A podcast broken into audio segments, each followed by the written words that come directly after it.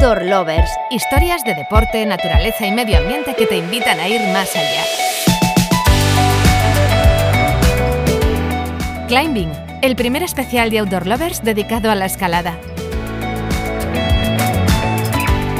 Anatomía de Sharma Climbing. Jimena Alarcón, directora operativa de Sharma Climbing. Hola, soy Jimena Alarcón, directora operativa de Sharma Climbing, eh, esposa de Chris, eh, y nosotros nos encargamos un poco de llevar a cabo todos los sueños de, de Chris y de todas las personas que están eh, ansiando poder escalar en cada una de las salas de Sharma Climbing. Soy mamá de Alana y de Julian, dos bebés maravillosos que me llenan la vida y bueno, un poco contenta con, con, todos los proyectos que estamos haciendo y, y ansiando un poco más, hacer muchas cosas más para todos ustedes. Los inicios de Sharma Climbing. Cuando Cris y yo decidimos venirnos a Barcelona, eh, estábamos un poco así como a la expectativa de, bueno, nos quedamos aquí en Cataluña o de pronto nos vamos a California. No teníamos como un plan muy claro, ¿no? Y claro, en la medida que fue pasando el tiempo y en la necesidad también de estar en la ciudad y decir, bueno, ¿será que vamos a entrenar en un gimnasio? Como conocer un poco lo que hay aquí también. Eh, nos dimos cuenta que en el momento los gimnasios que habían eran gimnasios muy estilo old school, o sea, de estos gimnasios que eran como muy pequeñitos, pensados en el escalador de este puro y duro, ¿no? Eh, sitios que le faltaba luz, que de pronto eran como muy sucios, porque bueno, el magnesio, y al final el escalador fanático es que no le importa esto, simplemente van, escalan y para atrás, ¿no? Eh, y claro, yo le dije a Cris, oye Cris, nosotros además veníamos de un recorrido de Estados Unidos, estuvimos en Japón, habíamos hecho como un montón de, de viajes antes y dijimos, ¿por qué no pensamos, ¿sabes? Barcelona siendo la ciudad que es, ¿cómo es posible que no tenga un gimnasio? ¿Sabes? A su justa medida, que creíamos que era como para nosotros impensable, ¿no? Y ahí, a partir de allí, es como empezamos a pensar, bueno, mira, podría existir la posibilidad de de pronto hacer un poco este concepto de gimnasio nuevo, muy iluminado, muy claro, con colores muy llamativos, que, que la gente se sienta atraída porque no es el típico, escalada, el típico gimnasio de escalada que, que se encuentra en la ciudad. Y mm, y entonces un poco empezamos a trabajar en este boceto y fue una decisión, pero así como decir vamos al supermercado, vamos a hacer un gimnasio. O sea, no fue que hicimos un estudio de mercado, no, fue algo súper espontáneo que dijimos, bueno, tiene que funcionar. Primero, Cris era una persona muy conocida, es una persona muy conocida aquí en Cataluña y en España. Este, dijimos, ¿por qué no puede funcionar? O sea, tiene, esto es un tiro fijo. El día a día de Jimena Alarcón. En el 2015 abrimos Sharma Climbing en Barcelona y a partir de ahí dijimos, bueno, ¿y ahora qué? Fue lo siguiente. Y entonces empezamos un poco a pensar que la ciudad más lógica que tenía sentido para abrir un nuevo gimnasio, por supuesto, era Madrid. Y recuerdo que en un viaje que hicimos Cris y yo para no sé qué, estábamos en un café y Cris me dice, Jimena, pero es que si yo tuviera una señal, pero te juro que esto fue así, si yo tuviera una señal que me dice eh, que haga un gimnasio aquí en Madrid, es que no me lo pienso dos veces. Y salimos del café y apenas salimos, pasó un chico y nos dijo, ¡Ah, Sharma, dime que vas a montar un rocódromo aquí en Madrid. Y yo le dije, mira, aquí tienes tu, aquí tienes tu señal, o sea, ¿qué más te puedo decir yo que esto? Y, bueno, un poco empezamos a revisar el mercado en Madrid, obviamente Madrid es muchísimo más grande, conseguimos una zona, además dentro de Madrid, una nave que la tiramos abajo completa y lo volvimos a hacer. Y, y, un poco ya más con la idea de hacer un gimnasio mucho más completo, con zona de vías, con autobilay. Eh, porque al final cuando hicimos Barcelona fue un poco el proyecto piloto, ¿no? Y fue como vamos a hacer algo en pequeña escala, o en, en el momento era un gimnasio muy grande acá, pero para nosotros era algo en pequeña escala de lo que queríamos en realidad y teníamos concebido hacer eventualmente. Y eso fue lo que hicimos luego en Madrid. Y ahora que ya probamos Madrid, a los dos meses comenzamos las obras aquí en, en Gabá que este proyecto, igual que el de Madrid, se retrasó por el tema de la pandemia, porque bueno, eh, no, no tenía sentido pues avanzar en una obra aquí sin entender qué era lo que seguía un poco más adelante, ¿no? Y en Madrid, bueno, tiramos para adelante porque ya estaba eh, básicamente hecho todo. Los retrasos que teníamos de obra era porque nos decía una constructora hoy que tenían que parar porque tenían COVID. Entonces se, teníamos que básicamente clausurar absolutamente todo y así una y otra vez, ¿no? Pero, pero bueno, eh, por suerte Madrid ha sido un exitazo. Y Gabá yo creo que pinta muy bien. Te comenté también que la preventa ya de Gabá superó a la de Madrid, cosa que nos pone súper contentos.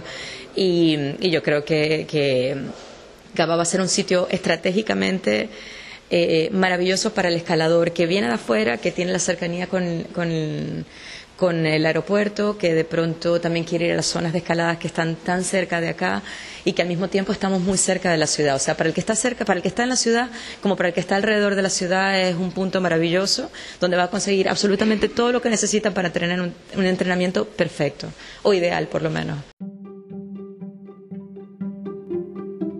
Sarma Climbing Madrid.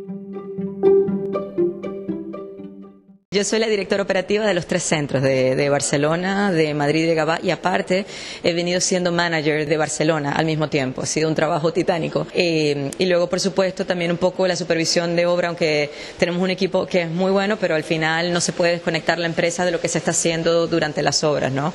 Eh, en Madrid mi papel durante la obra fue mucho más protagónico porque al final con todas las circunstancias que hubo, eh, pues nos tocó pues hacer de, todo, todos allí. Cuando terminó Madrid ya hemos conseguido además un equipo allí que está muy consolidado, es un equipo increíble, parte del staff también de Barcelona que venía con, con nuestras ideas muy claras, se fueron un poco para poder darle continuidad a esto y que no se perdiera, porque es complicado también. Y bueno, Cris y yo estamos viajando constantemente, semanalmente para allá.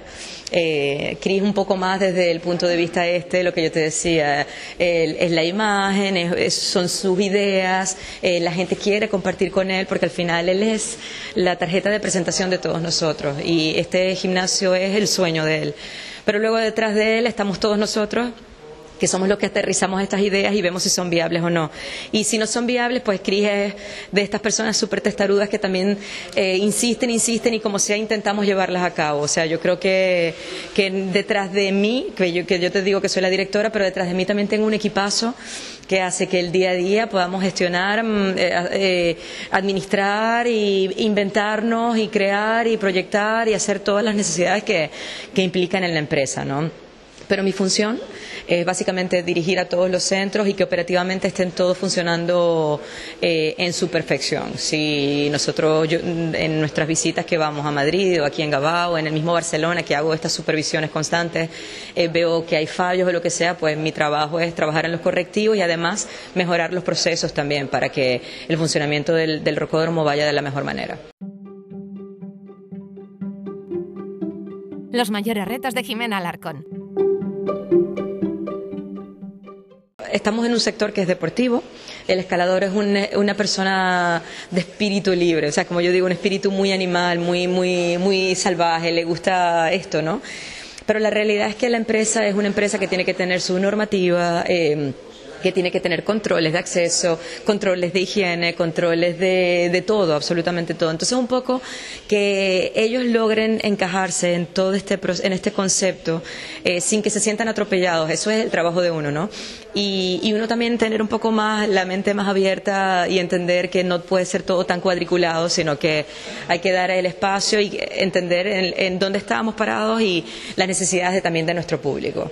Eh, eso yo creo que para mí es uno de los retos más importantes que tengo día a día. Y otra para mí de las cosas, que de hecho es la primera, es todo el, ámbito de seguridad. O sea, todo lo que representa. Yo, yo, he venido trabajando desde hace muchos meses en todos los manuales de procedimiento, en todos los manuales de seguridad, desde la persona que está equipando un bloque, desde la persona que está equipando en vías, desde la persona que va a subir en el autobilay, todo lo que tienen que saber previamente, todo lo que tiene que decirle nuestro staff. Eh, si hay una situación de emergencia, cómo reacciona nuestro staff.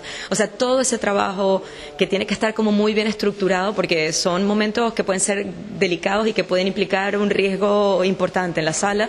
Ese para mí ha sido como mi trabajo fundamental desde hace muchos meses en, en el rocódromo. El marketing. Tú sabes que el tema del marketing, yo creo que en el deporte y en cualquier empresa, yo creo que si hay un presupuesto que alguien quiere recortar siempre es el de marketing, no entiendo por qué, porque al final marketing es, eh, es el alma de, de, cualquier empresa, es lo que tú proyectas, ¿no? Eh, y para nosotros siempre ha sido importante porque sumando la imagen de Chris y entendiendo que Chris como persona, como escalador, él tiene un, un, perfil que es muy público, pero además es muy limpio, es muy querido, es muy respetado, eh, tiene unos valores muy claros. Entonces, nosotros no podemos ir desconectados de eso y trabajar en eso al, al unísono implica un esfuerzo importante. Entonces, claro, tenemos un equipo que siempre nos ayudan a darle mucha forma y a impulsar estas ideas y además también a proyectarlas, porque sí, sí es un, sí somos, sí estamos procurando darle un peso importante al marketing, porque creemos que es fundamental para cualquier empresa, para darle vida y para que la gente además lo pueda conocer. El momento más feliz. Cuando abrió Madrid, yo literalmente salí, tenía la tijera en mano, eh, fui a dar un discurso y cuando dije dos palabras me puse a llorar, me, me quebré toda porque simplemente, mm, ¿sabes?, me superó el momento. Yo estaba muy emocionada porque había sido muchísimo trabajo de madrugada, de tarde, de noche.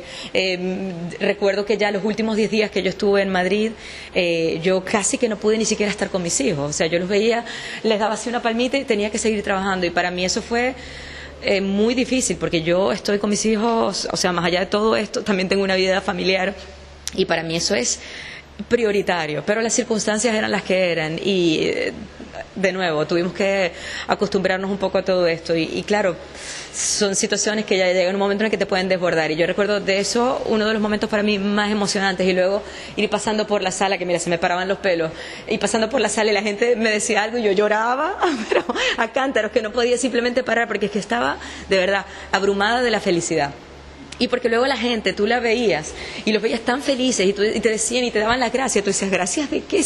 Gracias a ti, que estamos, ¿sabes? Por, por, ti es que estamos nosotros aquí. Pero, pero ese sentimiento de cariño, la verdad, es lo que más nos, nos llena y nos satisface a nosotros como, como Sharma y sobre todo a Chris y a mí, que es como los que tenemos este, este concepto de corazón ¿no? de, de la empresa. El futuro. Tengo mi vista muy puesta, es que más allá de Sharma como empresa, como gimnasio, eh, como este club que yo te cuento, también quiero que Sharma se convierta en una escuela, que podamos tecnificar, que podamos eh, preparar a la gente para que puedan tener todas estas certificaciones y puedan profesionalizarse eventualmente. Yo sé que Barcelona tiene un déficit importante de espacios para que esta gente pueda prepararse. La, la escuela que está está bastante alejada y es una sola. Madrid y sus alrededores sí tienen un poco más de de ventaja en este sentido. Entonces, esto es algo que yo le vengo dando la vuelta, que, que me gustaría convertir también a Sharma en un centro de tecnificación para que podamos eh, hacer de esta gente gente profesional, tecnificada y, y, preparada para el mundo profesional desde cualquier ámbito que tú lo desees. Ya las instalaciones que hay en Madrid, como las instalaciones que se están haciendo aquí, eh, son instalaciones élite, o sea, para que no le deja nada que desear a ninguna de ninguna parte del mundo. O sea que por lo menos estamos en ese sentido cubiertos. Nosotros tenemos pensado abrir puertas de este rocódromo en septiembre y nuestra intención es ampliar la sala de Barcelona. Eh, para darle un poco más de espacio, porque obviamente es la que está más en el centro y queremos expandirla. Eh, estamos ahorita terminando de cerrar negociaciones para poderle dar un poco más de amplitud a la sala. Y luego, bueno, estamos discutiendo diferentes opciones. De pronto un siguiente en Madrid o en otra parte de España o quizás ya eh, fuera de España. Todas estas cosas las estamos en este momento pensando, ¿no? Pero como digo yo, yo allí dejo mientras tanto a Cris que sueñe con las personas que tengan que soñar, que yo por mi lado ya tengo aquí un montón de trabajo eh, y es mucho. Entonces, bueno, ya, ya veremos. Terminamos aquí, comenzamos la ampliación en, en Barcelona y a partir de allí pues ya veremos que, que te puedo asegurar que algo va a caer porque Cris no se va a quedar tranquilo, pero es lo que hay. Outdoor Lovers. Si te apasiona todo lo que rodea al outdoor, síguenos en outdoorlovers.org.